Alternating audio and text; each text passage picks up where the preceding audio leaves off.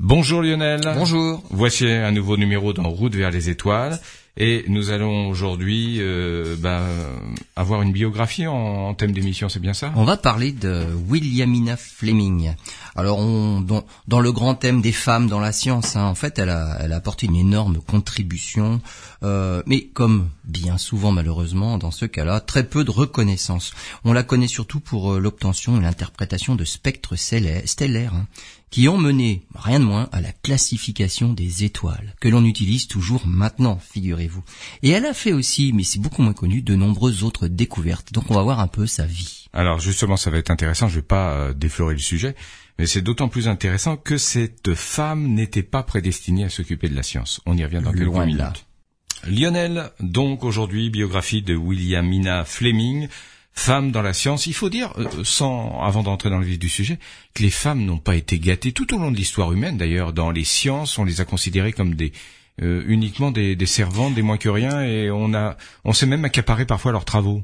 Absolument, elles ont fait soit le rôle, alors dans, le cas présent de calculatrice simplement, donc les, travaux les plus ingrats en science, on les on les donnait à faire aux femmes, euh, même des découvertes. Euh, on, s'attribuait leurs propres découvertes, donc il y a eu très très peu de reconnaissance. Euh, les prix Nobel, hein, il suffit de regarder le nombre de prix Nobel en physique, par exemple, en physique, puisque l'astronomie fait partie de la physique, même très peu au niveau des femmes. Et donc bon, on va on va quand même rendre hommage à, à Williamina Fleming. En 1879, donc on est au fin 19e siècle, elle émigre d'Écosse et elle va habiter à Boston et son mari la quitte alors qu'elle est enceinte de leur fils. Elle cherche du travail et en trouve comme femme de ménage chez Edward Pickering. Edward Pickering, il est directeur de l'observatoire de Harvard. Donc on est aux États-Unis. Vous en aviez déjà parlé dans d'autres émissions. William de, Pickering. Edward Pickering est vraiment connu pour euh, pour ses recherches et, et, on va voir que évidemment elle a fait partie du, de ce qu'on a appelé le harem de Pickering, puisqu'il s'est entouré de nombreuses femmes, justement pour faire les travaux les plus ingrats. Mais des découvertes que l'on doit quand même à son fameux harem. Alors, Edward Pickering s'intéresse à la photométrie stellaire. C'est quoi la photométrie? Photo, c'est les photons, donc c'est la lumière. Simplement la luminosité, la mesure de luminosité des étoiles. Alors, lui est astronome, hein. il prend des notes la nuit à l'oculaire de son instrument, et son assistant reprend toutes ces notes dans la journée pour les compiler, les classer. On appelle ça réduire les données. Donc il faut faire de la réduction de données à partir de toutes les, les, données brutes. Et la légende dit que euh, vu le travail de son assistant à l'époque, il aurait déclaré que même sa bonne écossaise ferait du meilleur travail. Ah, c'est gentil. Et il l'a pris à la lettre. Il a embauché sa bonne écossaise pour faire le travail d'assistant à l'observatoire de Harvard.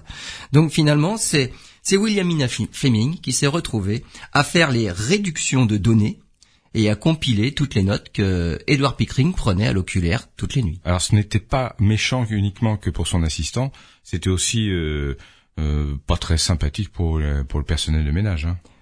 Oui, ça, ça, ça, dénote très peu de reconnaissance quand même, hein, très peu de reconnaissance. Donc on, voit en fait ce travail ingrat, mais que l'on fait toujours encore aujourd'hui. On prend des tonnes et des tonnes et des tonnes de photos, ça fait des, des téraoctets de données qu'il faut analyser. On appelle ça qu'il faut réduire. Heureusement maintenant on a des logiciels qui le font et qui le font de de mieux en mieux finalement avec euh, de plus en plus d'intelligence artificielle. Donc ce côté la réduction de données qu'il faut de toute façon faire, on ne peut pas s'en passer. Et c'est ce travail-là qui va mener à la découverte et à la recherche proprement dite. C'est-à-dire qu'il faut prendre des mesures, il faut prendre des photos, ensuite il faut euh, traiter ces images-là pour qu'elles soient exploitables, pour qu'on puisse après en tirer des choses. Donc on ne peut pas passer à côté. À l'époque, l'informatique n'existait pas, c'était vraiment, euh, c'était la ressource humaine qu'il fallait. Donc du temps de, de dépouillement, mais du travail vraiment ingrat. C'était pas mieux que de faire du ménage finalement. Donc c'est exactement pareil. Oui, Ce travail ingrat mais indispensable. À cette époque-là, donc on était on était dans la photométrie, mais à cette époque-là, il y a un autre pan de l'astronomie, de, et de l'analyse de la lumière qui progresse, c'est la spectroscopie. Et à l'observatoire de Harvard, euh, on va évoluer de la photométrie vers la spectroscopie dans le classement des étoiles. La spectroscopie, c'est l'étude du spectre des étoiles, c'est-à-dire qu'on décompose la lumière, et en décomposant la lumière, donc comme comme un arc-en-ciel. Hein, oui, c'est ça, j'allais vous le dire, ouais, pour illustrer le propos. Alors, ah, pour décomposer la lumière, on, a toujours en tête euh, bah, toutes les expériences de d'Isaac Newton hein, avec un prisme, mais maintenant on fait ça avec des réseaux. Donc euh, on peut décomposer la lumière et on voit comme un arc-en-ciel, et dans cette lumière décomposée, on observe des bandes noires, des raies spectrales. Et ces raies spectrales nous indiquent simplement la présence de certains composés dans l'atmosphère des étoiles. C'est tout. Mais on peut analyser du coup la nature des étoiles grâce à la lecture de leur spectre. Voilà, et on peut avoir une idée, au-delà des étoiles, de certaines planètes, exoplanètes, Absolument. De, la composition de base de l'atmosphère. La, de l'atmosphère. Quand on fait de la spectrométrie, il faut que de la lumière traverse, on va dire quelque chose. C'est quelque chose qu'on va analyser à travers ce qui va manquer dans le spectre. Euh, donc c'est de l'atmosphère des exoplanètes par exemple. Alors à l'époque, on avait commencé la, classification des étoiles et on avait ce qu'on appelle la classification de Yerkes. Yerkes, c'est un autre observatoire avec une énorme lunette de 91 cm de diamètre, c'était la plus grande à l'époque. Euh, c'était juste pour battre la, lunette de l'observatoire de Meudon qui ne fait que 83 cm. Donc là, la plus grande lunette du monde, c'était à Yerkes. Euh, et on pensait que la luminosité des étoiles était liée au rayon des étoiles. C'est-à-dire alors, on va dire, euh, ça paraît logique. On va dire une grosse ampoule, on va on imagine que ça ah éclaire plus qu'une petite ampoule. D'accord. Et donc, une étoile est lumineuse si c'est une grosse étoile. Une étoile est moins lumineuse dans le ciel si c'est une petite étoile. Sauf Donc ça a été une classification, on va dire comme ça, par la luminosité, parce que les astronomes appellent les magnitudes. Donc on avait le classement de Yerkes. En 1872, Henri Draper obtient un spectre stellaire. Donc pour la première fois, là, on est fin 19e siècle, et il y a quatre raies d'absorption dans le spectre de Vega. Vega, c'est l'étoile la plus brillante de la, de la constellation de la Lyre. Dans les années qui suivent, avec sa femme Mary, ils obtiennent le spectre de 100 étoiles brillantes.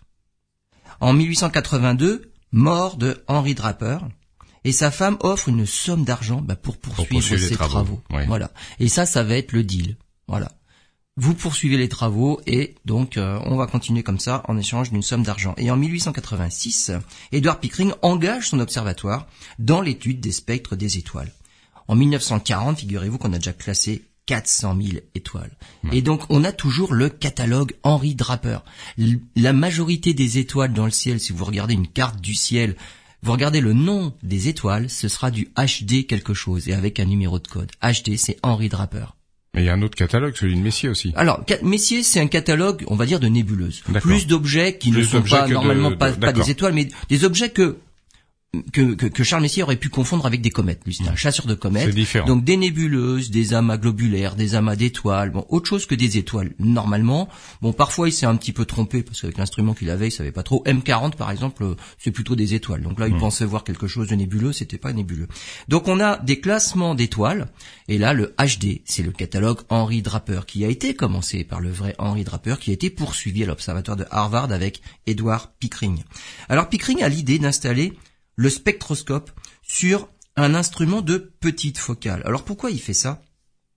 Parce que si on a un instrument de grosse focale, c'est un instrument qui intrinsèquement va déjà beaucoup grossir. Voilà. Donc on peut obtenir le spectre d'une étoile, il n'y a pas de problème. Sauf qu'après, il faut viser juste à côté pour prendre le spectre de l'étoile d'à côté, et ainsi de suite, parce que le champ est très réduit, et on fait le spectre d'une étoile à chaque fois. Mais si on fait l'inverse et on met le spectroscope sur un instrument de très petite focale. C'est-à-dire qu'en fait, ça permet de la petite focale d'isoler chaque chaque étoile. Alors c'est la, grande focale permet d'isoler, c'est-à-dire ça ah, grossit beaucoup. Donc c'est comme si on grossissait beaucoup. Mais trop, c'est pas bon. Mais en fait, trop, c'est que on fait un spectre, les, on fait les spectres un par un. Hmm. Lui, il a l'idée, aussi on fait l'inverse. Au lieu d'avoir une super grosse lunette et d'essayer de battre des records de, diamètre et de focale. Si on faisait l'inverse, petite focale, on a plein d'étoiles dans le champ, mais on fait plein de spectres d'un coup. j'ai compris. On n'a pas à repointer l'instrument, on prend une photo, à l'époque on, prenait des photos, hein. on prend une photo d'un grand champ avec plein d'étoiles et on a plein de spectres sur ces... Hmm. Au lieu d'avoir des petits points, on imagine quand nous on fait des photos, on a des petits points, chaque étoile fait un petit point. Là en fait chaque étoile va faire un spectre. Et donc on a plein de spectres d'un coup parce que le champ est grand. Mais peut-être qu'on gagne du temps. Et donc, c'est ça qu'il fait. Il obtient plusieurs spectres en même temps. Et revenons à Williamina Fleming, qui a été engagée à l'observatoire de Harvard. Elle est formée par un assistant pour analyser les spectres stellaires. Donc, elle commence à faire de la science. Elle devient aussi la responsable dans le classement et le stockage des plaques photos. C'était des plaques en verre à l'époque. Hein à l'observatoire de, Harvard. Elle devient la première femme à obtenir un titre à l'université de Harvard et à vraiment travailler dans un observatoire. Elle devait avoir une sacrée personnalité pour arriver à ça. Hein. Absolument. Donc on voit quand même qu'elle est pionnière dans beaucoup de choses pour une femme. Mhm. Euh, et elle menait en fait d'autres calculatrices et elle avait un groupe de femmes aussi qui travaillaient pour elle. Euh, et notamment une certaine Henrietta Leavitt. Mhm. Henrietta Leavitt, elle, est, on va dire, un peu plus connue quand même. Bon, on en a fait quelques émissions aussi, il faut dire, mais elle a travaillé sur un certain type d'étoiles seulement, c'est des grosses étoiles variables qu'on appelle des céphéides. Et grâce à ces grosses étoiles variables-là, on a pu commencer à mesurer des distances dans l'univers. Et ça, c'est fondamental pour savoir si une étoile est proche ou éloignée de nous. Et puisque ce sont des grosses étoiles variables, donc elles sont très lumineuses, on a été capable par la suite d'en voir dans d'autres galaxies. Et figurez-vous que ça a été un gros débat à l'époque aussi.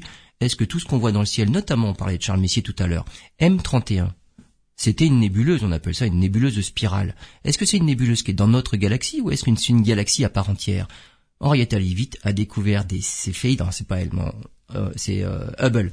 Edwin Hubble s'est servi des travaux d'Henrietta Leavitt sur ces fameuses céphéides. Il a découvert des céphéides dans M31 et en mesurant la distance d'M31 grâce à ces fameuses étoiles-là, on s'est rendu compte que même 31 c'est une galaxie à 2 millions et demi d'années-lumière de la nôtre. Donc c'est pas chez nous, c'est pas une nébuleuse spirale, c'est une galaxie spirale. Donc Henrietta Leavitt travaillait dans ce fameux groupe de femmes là, dirigé par Williamina Fleming. Alors le travail évidemment était monstrueux. Bon, faut pas rêver, hein, les femmes étaient sous-payées. Hein. Euh, elles ne servaient qu'à dépouiller, à classer, euh, à ordonner toutes ces données-là. On faisait de la réduction de données. Et on a classé les spectres. Et le classement des spectres, en fait, euh, c'est un classement finalement par propriété physique et chimique dans les étoiles. Le spectre d'une étoile dépend de sa composition, mais dépend aussi de sa température. Et la température d'une étoile dépend de sa masse. Et donc euh, finalement, on voit que on commence à faire de l'astrophysique finalement et à classer les étoiles de manière plus scientifique plutôt que juste les classer parce que c'est plus ou moins lumineux. Une étoile lumineuse, peut-être que c'est une petite étoile qu'on a juste sous le nez, oui, oui, ça, Par rapport à une étoile moins lumineuse, qui serait peut-être une étoile très brillante, mais très très loin. D'un point de vue scientifique, ça n'apporte pas grand-chose. Ça, ça, apporterait si un paramètre était respecté. Elles sont toutes à la même distance et elles ont toutes la même nature. Mais c'est pas le cas. À ce moment-là, la, plus grosse serait effectivement la plus lumineuse. Oui. Mais c'est pas le cas. Et ce classement-là, on voit qu'il n'a rien de logique et il ne peut mener à rien. Rappelons à nos auditeurs qu'il y a des petites étoiles, des, des petites étoiles, des grosses étoiles, des étoiles géantes des plus ou moins euh, lumineuses parce que plus ou moins chaudes. Absolument. Et donc il y en a une variété infinie. Et donc ça, ça On ne peut pas juste se contenter de la bah luminosité. Euh, c'est comme si on prenait des ampoules de 10, 50 et 100 watts. Hmm. Si on les met à des distances complètement différentes, qu'est-ce qu'on va faire comme bah classement oui, bien sûr. D'accord. Et donc en 1890, le catalogue Draper, Henri Draper de spectre stellaire, volume 27, il y a le spectre de 10 000 étoiles. Alors le classement va de A à N en fonction de la force des raies de l'hydrogène. Hmm. On a on a identifié qu'il y avait quand même beaucoup d'hydrogène dans les étoiles. Bon, on sait évidemment que l'hydrogène, c'est hein l'élément fondamental dans l'univers, tout se forme à base d'hydrogène. Donc, c'est une excellente idée que de surveiller cette raie d'hydrogène-là, mais pas que. Hein. Et le classement va être revu, amélioré, simplifié par d'autres femmes. Par exemple, Annie Cannon, pour en faire le classement qu'on utilise toujours aujourd'hui. Au départ, on s'était dit, soyons logiques, on va de A jusqu'à N, mais en suivant l'ordre euh, alphabétique. A, B, C, D, E, F. Finalement, en revoyant un peu les choses, en comprenant mieux les choses, ce qui se passe dans les étoiles, on a fini par euh, changer l'ordre. Hmm. Et la, la, la première lettre, les étoiles les plus chaudes, les plus brillantes, énormes, c'est le O. Ensuite, on trouve le B. Oh, c'était pas mal. Puis le A. Donc finalement, on voit bien que au départ, le A, B, c'était pas mal vu, mais finalement, ça a changé l'ordre. Donc O, B, A. Après, on est passé à F, puis le G. Donc FG, c'était quand même dans l'ordre FG. Hmm. Donc une étoile de type F est, on va dire, plus chaude, plus lumineuse qu'une étoile de type G. Le Soleil est une étoile de type, une étoile de type G, par exemple. Euh, dans le classement, on a supprimé aussi pas mal de catégories parce qu'on a gardé que quelques lettres. Par exemple, le C et le D euh, n'existent plus dans le classement. Euh, donc, on a gardé vraiment des, des, grosses catégories et dans chacune des catégories, on a divisé en neuf parties. Donc ah, ça peut aller de G0 à G9, de F0 à F9, de A0 à A. Voilà. Donc on a on a fait ça et donc le classement c'est OBA, mm. FG, KM. Donc euh, voilà. Donc ce, ce classement-là est toujours utilisé aujourd'hui. Maintenant, il respecte quelque chose de physique, la, température, des étoiles. La température dépend de la masse mm. et donc souvent de la taille des étoiles. Et les étoiles de type O sont celles qui vivent vraiment le moins longtemps, ça compte en millions d'années, elles sont déjà arrivées en fin de vie. Le Soleil type G, 10 milliards d'années avant d'arriver en fin de vie. Bon, ben on aura l'occasion d'en discuter, alors ça nous laisse du temps. Merci Lionel, on se retrouve dans quelques instants.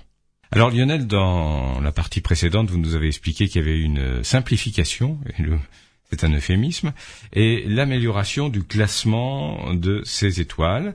Euh, et j'imagine, puisque le thème aujourd'hui c'est la biographie de Williamina Fleming, qu'elle y a participé ou qu'elle a identifié euh, de nouvelles nébuleuses, de nouvelles planètes, elle, elle, elle est connue, euh, étoiles elle est connue pour ce classement des étoiles à partir du spectre.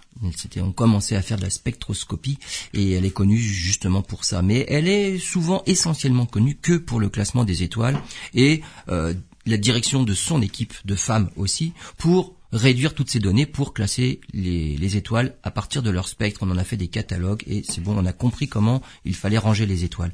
Mais elle n'a pas fait que ça et cette partie-là de sa vie est beaucoup moins connue. Elle a par exemple identifié 30 nouvelles nébuleuses planétaires. Alors, que sont les nébuleuses planétaires? Eh bien, ce sont des étoiles comme le Soleil, donc des mhm. étoiles, on va dire pas massives du tout, hein, des étoiles normales, mais euh, bon, si tant est qu'elles soient normales. Alors banal parce que on va dire c'est dans le milieu du classement, voilà, c'est plutôt même vers la fin du classement. Mhm. Dans les étoiles, on va dire si on les classe par par masse, c'est vraiment pas les étoiles les plus massives. Hein. donc euh, les types G, euh, arrivés en fin de vie comme le Soleil, ça n'explose pas comme les grosses, les supernovas. Alors c'est pas une explosion en tant que telle, c'est un rebond des couches extérieures. Mais les, types G comme le Soleil, il ne va pas y avoir ce rebond en fin de vie, mais en fin de vie, après avoir enflé euh, suffisamment pour avoir atteint, on va dire, l'orbite de la Terre, par exemple, le Soleil, pour l'instant, il fusionne de l'hydrogène en hélium, mais ensuite, quand il y aura plus d'hydrogène, il va bien falloir qu'il change son mode de fonctionnement. Et il va se mettre à fusionner de l'hélium. Il sera capable, il atteindra une température suffisante pour enclencher les réactions de fusion de l'hélium, pour faire du carbone. Mais puisque les réactions sont un peu plus violentes du coup pour fusionner de l'hélium, les conditions de température et de pression au cœur du Soleil seront beaucoup plus fortes qu'elles ne sont maintenant, en fait les couches extérieures vont être un petit peu repoussées. Donc le Soleil va devenir une géante rouge, pratiquement jusqu'à l'orbite de la Terre. Et arrivé à ce stade-là, euh, il va perdre de la masse. On va dire les réactions vont être suffisamment violentes pour souffler un petit peu toutes les couches extérieures. Il y a un vent stellaire qui va être important et donc il va perdre de la masse. Et dans ce vent stellaire-là, il va éjecter ses couches extérieures, donc il va éjecter de la matière autour de lui. Ce qu'il restera du Soleil quand cette étape-là sera finie, c'est vraiment une toute petite étoile, on en parlera tout à l'heure, c'est une naine blanche. Cette naine blanche, euh, c'est une petite boule qui est très énergétique en rayons ultraviolets, euh, mais elle va exciter cette matière-là qui a été éjectée en, fin de vie du Soleil. Mmh. Et cette matière éjectée autour de l'étoile initiale, vue de loin, on dirait une petite boule, une petite sphère de matière qu'on appelle une nébuleuse planétaire. Parce que dans un télescope, c'est pas grand. C'est tout petit. Il faut vraiment grossir beaucoup pour voir les nébuleuses planétaires. Alors, sauf pour les nébuleuses planétaires suffisamment, proches de nous. Voilà, c'est ça. Celle-là, bon, par exemple, dans la constellation de la Lyre, il y a une belle nébuleuse planétaire qu'a vu Charles Messier, M57. Mais il y en a d'autres, des toutes petites. Et si vous dirigez votre instrument dessus, en fait, quand vous regardez directement la nébuleuse planétaire, vous ne voyez que l'étoile centrale. Ah oui. Votre, euh, voilà, les yeux, on va dire, quand vous regardez directement quelqu'un, vous regardez avec vos cônes. Et hmm. les cônes ne sont pas assez sensibles pour voir cette lumière qui n'est pas très lumineuse, pas très forte. Et donc vous ne voyez qu'une seule, seule chose, c'est l'étoile centrale. Par contre, si vous dirigez votre regard ailleurs dans le champ de l'oculaire, donc surtout vous ne regardez pas l'étoile centrale, à ce moment-là, la, lumière de la nébuleuse autour de l'étoile centrale est dirigée vers vos bâtonnets, hmm. qui sont bien plus sensibles. Donc en regardant de travers, vous voyez apparaître la nébulosité autour de l'étoile centrale. Vous re-regardez l'étoile directement, la nébuleuse s'éteint. Vous regardez à côté, la nébuleuse s'allume. C'est une façon d'observer qui est intéressante et c'est la seule. Et donc, on fait clignoter la nébuleuse parce qu'on regarde alternativement directement dessus ou à côté. On appelle ça des nébuleuses clignotantes. Et donc, euh, elle a découvert des, nébuleuses planétaires comme ça. Il faut grossir suffisamment parce qu'elles sont pas grandes dans l'univers. C'est vraiment l'enveloppe externe de l'étoile qui s'est retrouvée dans l'environnement stellaire, hmm. mais ça prend pas euh, des milliards d'années-lumière. Là, j'exagère vraiment, mais mais c'est tout petit. Donc, faut grossir beaucoup. Et en grossissant, on va dire moyennement, bah, ça fait une petite boule comme une planète. Si on regarde Uranus, on regarde Neptune, ça fait des petits disques. Ben là, ces nébuleuses-là, ça forme des petits disques bah, comme une planète finalement. Donc hmm. d'où l'acronyme le, le, nom nébuleuse planétaire. Alors elle a découvert ce genre de, de nébuleuse planétaire. Euh, maintenant, avec les instruments actuels, on découvre des extensions encore plus, plus, plus éloignées de l'étoile centrale autour de ces nébuleuses planétaires. Et en fait, bah, c'est le vent stellaire qui soufflait déjà depuis un moment, mais des, de la matière qui est bien plus éloignée maintenant de l'étoile centrale.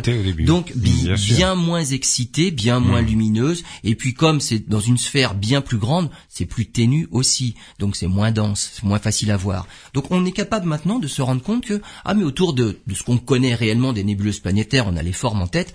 Quand on prend des photos à très longue pause, on se dit ah mais il y a d'autres extensions en fait de la matière qui a été soufflée mais bien avant hmm. ce que l'on est capable de voir encore aujourd'hui. Alors la, la, phase de nébuleuse planétaire, c'est une phase qui dure pas très longtemps dans la vie d'une étoile. Combien de temps à peu près? À peu près, on va dire, c'est de l'ordre de 10 000 ans. Franchement, c'est vraiment très court. C'est-à-dire qu'il y a 10 000 ans, les nébuleuses dont je vous parle maintenant, la nébuleuse de la Lyre M57, hmm. elle n'était pas visible. Et dans 10 000 ans, elle ne le sera plus parce que ces couches externes se seront bien éloignées de l'étoile centrale, euh, elles seront bien moins excitées et bien moins lumineuses. Hmm. Mais dans 10 000 ans, il y en aura d'autres. Parce que des, étoiles comme le Soleil, c'est quand même une bonne majorité dans notre galaxie. C'est pas les étoiles les plus massives, les majoritaires. C'est les étoiles qui ne sont pas très massives, comme le Soleil. Donc des nébuleuses planétaires, il y en aura d'autres. Donc ça dure à peu près 10 000 ans, 20 000 ans, et après, ça passe. Et donc, c'est ce qu'elle a découvert. En 1888, elle a, elle a analysé une photo de la nébuleuse d'Orion M42 et William Fleming découvre une galaxie, la galaxie qui maintenant porte le nom de IC 421. C'est un catalogue index. Il y a tellement de galaxies qu'on trouve qu'on fait des catalogues index. C'est la tête de cheval. Alors, IC 421, c'est pas loin, figurez-vous, de ce qu'on appelle la ah, tête de cheval. Parce que ça, c'est une, c'est une galaxie. Hein. Hmm. Et, euh, et elle découvre aussi, donc autour de, dans cette photo de M42, elle découvre 10 nébuleuses par réflexion et des nébuleuses par émission. Alors, qu'est-ce que c'est ça? Les nébuleuses par réflexion, c'est plus, on va dire, de la poussière très proche des étoiles qui émettent beaucoup d'énergie et qui ne font que réfléchir la lumière des étoiles. Donc c'est plutôt bleu. Ces grosses étoiles bien massives sont chaudes, sont bleues et leur lumière est réfléchie par leur entourage proche, donc euh, la région proche est bleue. Mais plus loin, l'énergie euh, envoyée par les étoiles va exciter l'hydrogène qui lui va renvoyer la lumière en rouge. Et là, on a une, nébuleuse par émission. Donc elle découvre tout un tas de choses, dont une célèbre nébuleuse par émission qui fait une sorte de draperie rouge IC 434. Et dans IC 434, il y a un petit nuage de poussière qui ah, a une forme de mm. tête de cheval. Et mm. ça, c'est la nébuleuse Barnard 33. Un autre catalogue, Barnard, qui lui a identifié toutes ces nébuleuses sombres, tous ces nuages de poussière qu'on trouve un peu partout dans l'univers. Pas facile à voir, un nuage noir. Il y a intérêt qu'il soit qui se découpe, on va dire, devant une nébuleuse rouge, par exemple, bien lumineuse.